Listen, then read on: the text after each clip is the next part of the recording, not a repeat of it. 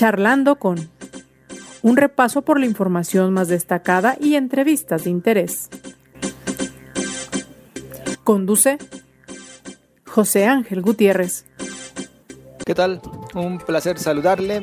Charlando con... Ya estamos aquí dispuestos a platicar con usted acerca de diferentes temas que creemos, esperamos, resulten de su interés. Y lo digo de esta manera, creemos y esperamos porque tal vez, hay que reconocer, de repente, desde las eh, áreas de comunicación, los espacios en medios de comunicación, tanto los tradicionales como en estas otras alternativas digitales, pues quienes estamos al frente consideramos algunos temas de relevancia cuando en realidad tal vez usted, que nos honra con sintonizar en el caso de los medios tradicionales, entrar a un link en el caso de las redes sociales y dedicarnos parte de su tiempo, pues a final de cuentas tiene otras prioridades u otros intereses. Yo por eso siempre le insisto en la importancia de que estemos en contacto, de que si tiene bien se dé un tiempo para escribirnos sus opiniones respecto a los temas que abordamos y también aquellos que considera resultaría pertinente sean tocados. A quién le gustaría escuchar, sobre qué asunto le gustaría conocer más. Pues para eso estamos y para eso está charlando con. Así que no dude en hacer contacto a través de las redes sociales. En Twitter, arroba José Ángel GTZ. En Facebook, José Ángel Gutiérrez, a sus órdenes. En el caso de la zona metropolitana de Guadalajara, donde un servidor se encuentra, le tendría que platicar que transcurrió el segundo día de la vacunación anti-COVID-19 en el municipio de San Pedro Tlaquepaque. ¿Qué es lo que sucedió? Algunos módulos de vacunación este martes con mucho menos gente que el lunes. En algunos casos la vacuna aún y con todo, la que se tenía destinada para esos módulos, se agotó antes del horario que se han planteado como de operación, que ronda alrededor de las 4 de la tarde, pero en otros inclusive pues se vio tan hubo menor afluencia que hay que decirlo. Inclusive hubo instantes en que la fila eh, se agotaba. Ha acudido gente de otros municipios, tenemos que reconocerlo, sí. Tampoco se vale satanizar, en lo personal lo creo, porque al final de cuentas se trató de adultos mayores, al final de cuentas se trató de personas que se encuentran en ese rango, de quienes son prioridad en las políticas de vacunación contra el COVID-19, personas mayores de 60 años que pues tan como usted, como yo y como cualquier otro mexicano tienen el mismo derecho. Que la política nacional contempló más bien que se fuera realizando por algunos municipios tomados en consideración quién sabe bajo qué criterios. El único que se nos ha explicado es el que tiene que ver con factores de, de pobreza o poco acceso a las oportunidades y que fue el que pues tanto nos mencionó el presidente. Pero de ahí en más, pues no se nos dijo más al respecto. Que por cierto, hoy ya llegaron nuevas vacunas a nuestro país. Cerramos las cifras en 600 mil. Se habla de que alrededor de 108 mil, si mi flaca memoria no me falla, estarían siendo enviadas también a Guadalajara. Estas 600 mil dosis que se recibieron van a ser para zonas urbanas. Serán para zonas urbanas y entre ellas se considera el caso de Guadalajara en el estado de Jalisco hay que estar al pendiente de lo que se diga ya con mayor detalle por parte de las autoridades federales. Bueno, por lo pronto, le invito a que se quede con nosotros y reitero la invitación a que participe con sus comentarios en Twitter, arroba José Ángel GTZ, en Facebook José Ángel Gutiérrez. Más adelante platicaremos acerca de una interesante encuesta que da inicio y que tiene que ver con conocer cuáles son los hábitos de traslado, particularmente en el transporte público, en la zona metropolitana. Así que Quédese con nosotros y por lo pronto vamos a este recorrido por la información. A partir de mañana, 10 de marzo y hasta el 19 de mayo, el Instituto Metropolitano de Planeación realizará la encuesta Origen Destino 2021 para conocer el total de viajes realizados al día en el área conurbada y el medio de transporte en el que se hacen. La encuesta considera aproximadamente 25.500 viviendas en la zona metropolitana. Rui López Ridaura, director general del Centro Nacional de Programas Preventivos y Control de Enfermedades, señaló que este martes llegarán más de 600.000 dosis de las vacunas contra COVID-19 de la farmacéutica Pfizer BioNTech a cuatro aeropuertos en el país, entre estos el de Guadalajara, para ser distribuidas.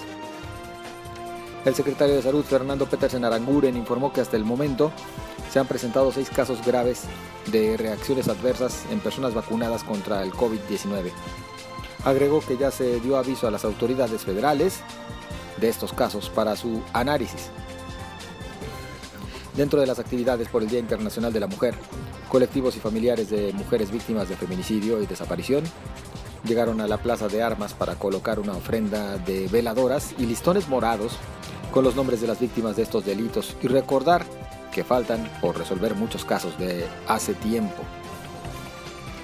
Con el objetivo de que los socios de la Cámara de Comercio conozcan los apoyos que el gobierno de Jalisco está dando para reactivar su negocio, el asesor del Centro de Apoyo y Desarrollo Empresarial de la Cámara, Eric Herrera, les explicó a cuáles y cómo pueden acceder a ellos. A partir de este día se reanuda en el DIF Jalisco el trámite de la tarjeta INAPAM, que por motivo de la pandemia estuvo cancelado durante varios meses. Adultos mayores de 60 años podrán realizar el trámite sacando cita al número telefónico 3330 30 3800 en la extensión 120 de lunes a viernes de 10 de la mañana a 2 de la tarde. El mediodía de este martes se repararon los daños que grupos feministas causaron ayer durante su manifestación por Avenida Alcalde, particularmente a, propiedades privadas como el banco Banamex de Avenida Alcalde y Félix Palavicini, al que grafitearon y quebraron los cristales. El lugar permanecía con cartones al frente y cintas amarillas para iniciar la rehabilitación. En la información nacional, la Secretaría de Salud de Nuevo León dio a conocer que devolvió al gobierno federal 4.680 de las 33.480 dosis de vacunas contra COVID-19 que recibió para la zona norte de la entidad, producidas por el laboratorio Sinovac BioNTech. Lo anterior debido a que, según el titular de la dependencia, Manuel de la O. Cavazos, se detectó que las dosis no se mantuvieron en las condiciones indicadas para su conservación. El presidente de México, Andrés Manuel López Obrador, dijo este martes, luego de las manifestaciones por el 8M, que no se cayó en la trampa de la violencia y se resistió frente a las provocaciones. Además de agradecer a las mujeres policías que resistieron estoicamente las agresiones de las manifestantes, dijo, es tan solo parte de la información más destacada. Bueno, el presidente López Obrador insistió en que más bien este tipo de marchas feministas han sido impulsadas y organizadas por los conservadores, dijo, para tratar de desestabilizar a su gobierno. ¿Será, señor presidente? me parece que este tipo de manifestaciones va más allá. Y vaya, independientemente de que podamos estar o no de acuerdo con los métodos, lo que debemos de entender es que pues existen mujeres que están muy molestas por lo que ocurre en nuestro país, por la violencia exacerbada, por la pérdida de una hija o desaparición de la misma, y porque simplemente están hartas de que no pueden vivir en paz. Y bueno, esto va más allá de temas de índole ideológica o político partidista. Va mucho más allá, inclusive de intereses electoreros. ¿O usted qué opina? Participe con nosotros.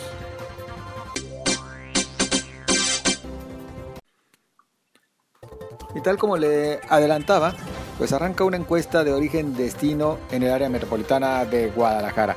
Para conocer más al respecto, yo agradezco el que nos acompaña al teléfono Mario Silva, titular del IMEPLAN, para conocer, vaya, cuáles son los objetivos que se persiguen por parte de este Instituto de Planeación y Gestión del Desarrollo en el área metropolitana de Guadalajara y por parte también de otras áreas, incluida pues la Secretaría de Transporte y todo esto enmarcado en el Plan Integral de Movilidad Urbana Sustentable. Mario, ¿cómo estás? Buenas tardes. José Ángel, ¿cómo te va? Pues con el gusto de saludarte. Eh, Mario, a ver, ¿Cuál es el objetivo de, una encuesta como esta?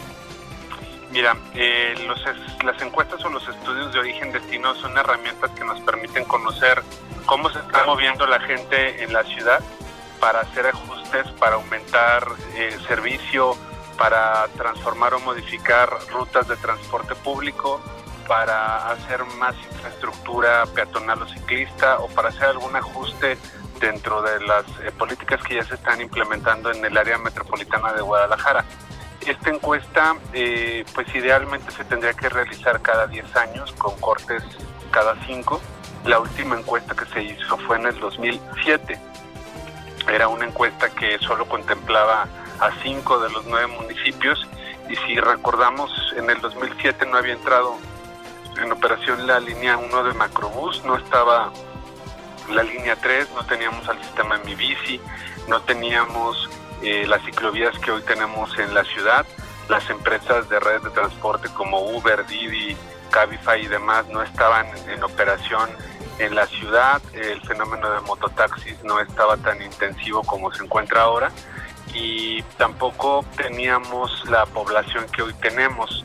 Muchas cosas han cambiado en estos 14 años y estos estudios de origen destino pues nos van a permitir justo poder hacer estos eh, ajustes o estos detalles en las políticas públicas que son tan necesarios. Mario, estaríamos hablando entonces de que derivado de esta encuesta y de sus resultados, podríamos ver, por ejemplo, una reestructura real de rutas del transporte público.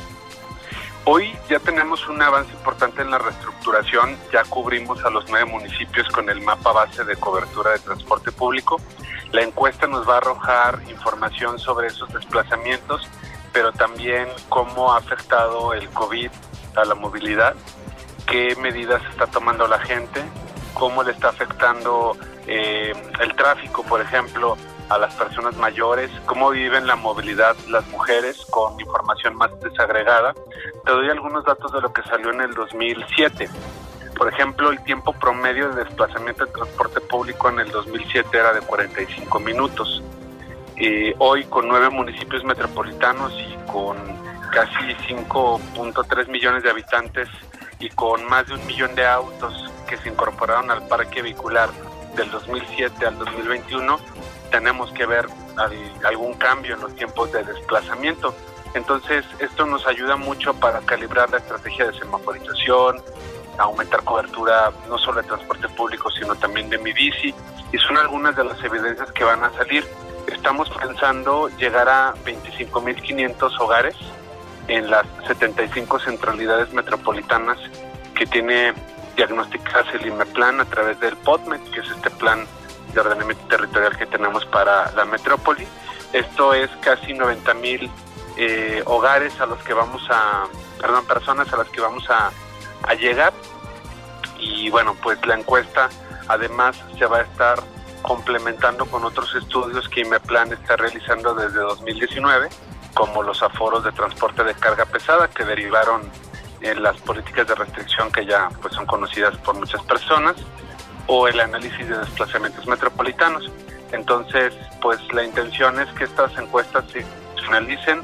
Ya tenemos tecnología que nos puede ayudar a hacerla más eficiente y vamos a incorporar otros datos que tienen secretarías como la CETRAN, que con el modelo de mi pasaje, pues nos puedan aportar información valiosa de cuánto sube y se baja del camión utilizando esta tarjeta. Mario, ¿se ha logrado frenar el crecimiento en cuanto a la adquisición de automóviles por parte de, los jaliscienses y particularmente de los habitantes en la zona metropolitana? No, el tema del consumo de autos ha ido incrementándose, pero yo te diría que lo que está más fuerte es el consumo de motocicletas. Por eso es importante saber, este es un dato que se va a arrojar en la origen destino y que en la origen destino 2007 no lo teníamos desagregado pero el uso de motocicletas se ha vuelto un tema muy socorrido por las personas y este fenómeno también necesita ser analizado para que tengamos políticas públicas correctas para su atención. Pero sí es una realidad, estamos hablando de cerca de 1.100.000 automotores que se incorporaron al parque vehicular entre el 2007 y el 2021. Entonces, pues sí hay una dinámica de consumo y crecimiento de parque vehicular muy fuerte.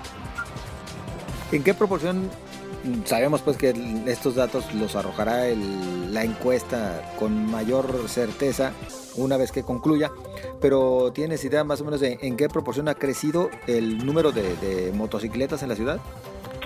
No hay un dato, es un tema que incluso desde que estábamos en sociedad civil intentábamos hacer un inventario y un análisis del tema de motocicletas. No tenemos datos como muy concretos, hay datos de consumo, pero justo la encuesta nos va a arrojar esa información.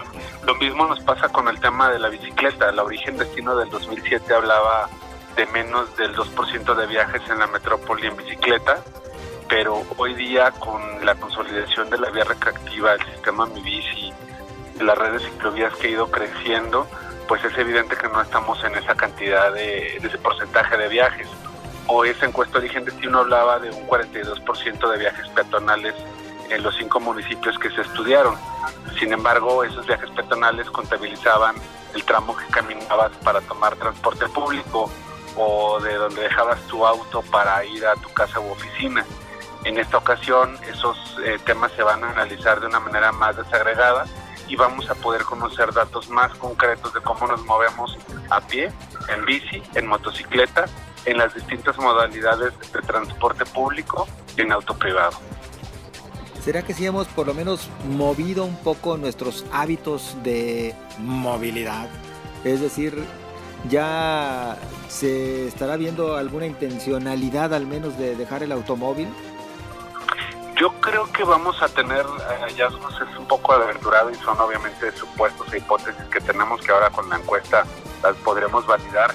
Creo que la movilidad ciclista va a tener un repunte importante, vamos a ver el efecto de toda esta más de 15 años de trabajo intensivo aumentando esta oferta, vamos a ver reflejado el impacto que tuvo Macrobús desde el 2009, el impacto que la línea 3 está teniendo y también se podrá proyectar lo que implicará mi macro periférico en todo el anillo periférico. Entonces, sí creo que los números de transporte público se van a mantener estables hay que considerar, José Ángel, que hubo una disminución de movilidad en general para todas las modalidades como consecuencia de COVID, pero también la encuesta tiene preguntas tiene indicadores y reactivos que nos van a permitir medir y evaluar cómo se movía la gente antes del COVID y cómo nos estamos moviendo ahora con lo que llamamos, bueno, llaman a los expertos la nueva normalidad.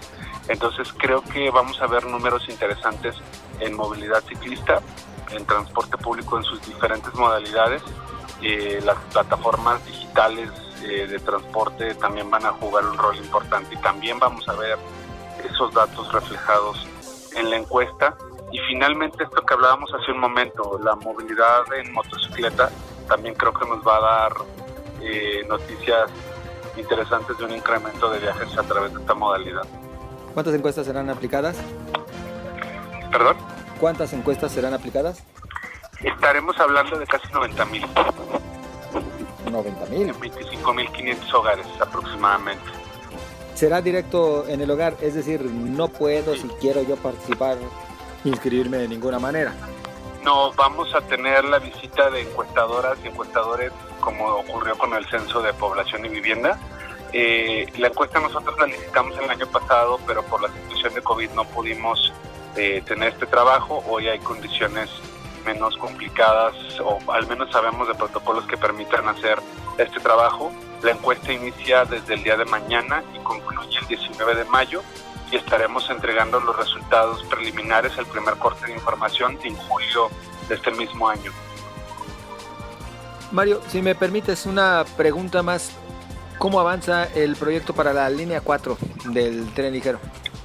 Pues mira, la información que nosotros tenemos eh, es un proyecto que está siendo liderado por la Secretaría de Infraestructura y Obra Pública y entendemos que está avanzándose con los estudios de factibilidad que son solicitados por el gobierno federal y que eso va, va caminando en positivo con los tiempos y procesos que se han solicitado. Nosotros desde el 2019 y en el 2020 hemos ido entregando análisis y diagnósticos que nos han solicitado del gobierno de Jalisco para sustentar la factibilidad de esta línea hacia el sur de la metrópoli y también estamos trabajando en el análisis del corredor aeropuerto. Entonces, eh, en particular el caso del corredor aeropuerto está contemplado dentro del Plan de Acción Climática Metropolitana y bueno, son proyectos ambos que, que confiamos que vayan caminando en positivo, sobre todo de las validaciones del gobierno federal. Respecto a las ciclovías, mm, ¿cuántas más alcanzaremos a ver, al menos durante la presente administración? Mira, cada municipio ha ido trabajando en sus proyectos de ciclovías emergentes. Zapopan y Guadalajara han tenido avances importantes. Guadalajara hacia el oriente de la ciudad y Zapopan hacia la parte eh, de Miramar y hacia estas zonas eh, que tienen una alta demanda de viajes ciclistas. Eh, creo que además de sus proyectos, el tema de periférico va a ser muy importante. Tenemos un flujo importante de ciclistas en anillo periférico y hoy día ya es posible ver que aparecieron banquetas y zonas de eh, ciclovía que son importantes en este punto. Y lo que veremos también es rehabilitación y mantenimiento de las infraestructuras ciclistas existentes, porque además de construir emergentes, hay que darle mantenimiento a lo que ya tenemos. Bien, pues Mario, agradecidos. ¿Algo que gustes agregar? Eh, que luego nos gustaría mucho platicar contigo, José Ángel, el Plan de Acción Climática Metropolitano, que también trae metas concretas de infraestructura ciclista, de transporte público, de, tratamiento de residuos y ojalá en próximos días podamos platicar de, ese plan que también ya está validado y en operación. Por nuestra parte, encantados para agendarlo en cuanto lo indiques, Mario. Ya quedamos comprometidos. Perfecto. Muchas gracias, muy amable. Un saludo. Hasta luego. Es Mario Silva, titular del Instituto de Planeación y Gestión del Desarrollo en el área metropolitana de Guadalajara, el IMEPLAN. Bueno, pues ya lo escuchó ustedes, van a hacer esta encuesta de origen-destino, de ese tiempo, de esa oportunidad. Dicen que pues la aplicación de la misma podría durar cerca de 30 minutos, pero vale la pena responder porque de ahí dependerá mucho de lo que se determine en cuanto a temas de transporte, proyectos de reordenamiento de rutas del transporte público o proyectos para ciclovías o para otro tipo de acciones incluidas las obras que también de repente se necesitan para eh, la movilidad de vehículos particulares de repente también hay quienes han satanizado pero que no puede quedar del todo excluida. Así las cosas casi llegamos al final de este espacio. Yo solamente le mencionaría pues estamos todavía en el día 9 de marzo y hubo varios lugares, tanto en instituciones públicas como privadas, donde de nueva cuenta vivimos un paro de actividades por parte de mujeres. Mujeres que dijeron yo me detengo, mujeres que dijeron quiero que se note y se sensibilice respecto a el rol que jugamos en esta sociedad, en los ámbitos económico, familiar, social, político. Y por eso volvieron a este paro como el que conocimos en mayores dimensiones seguramente, pero no por ello más o menos importante, el año pasado. Nuevamente vimos que hubo mujeres que pararon, eh, instituciones como la Universidad de Guadalajara eh, abiertamente dijeron que apoyaban a las mujeres que tomaran esta decisión en el ámbito privado de por sí ha sido atípico, tal vez fue mucho menor, porque todavía existen muchos casos en los que ni siquiera regresan a la oficina. Están trabajando desde casa y por lo tanto pareciera que esto tomó un simbolismo diferente. Pero teníamos que mencionarlo, teníamos que eh, recordar pues, lo que significa este paro. En realidad es el decir que todos debemos de reconocer el valor que representan hombres y mujeres por igual y que por lo tanto en aras de esa igualdad deberíamos cambiar muchos patrones que hacen daño a nuestra sociedad y muchos patrones que lamentablemente en estos momentos están perjudicando severamente a las mujeres. De ahí el que se haga énfasis en ello. Y principalmente pues, lo relacionado con la violencia. Esta violencia que inclusive mata. Y a diario mata a varias mujeres en nuestro país. Esperemos que sigamos dándonos la oportunidad de caer en conciencia y de cambiar aquello que no está bien. Muchas gracias por su compañía, gracias por aguantarnos. Nos escuchamos mañana, pásela bien.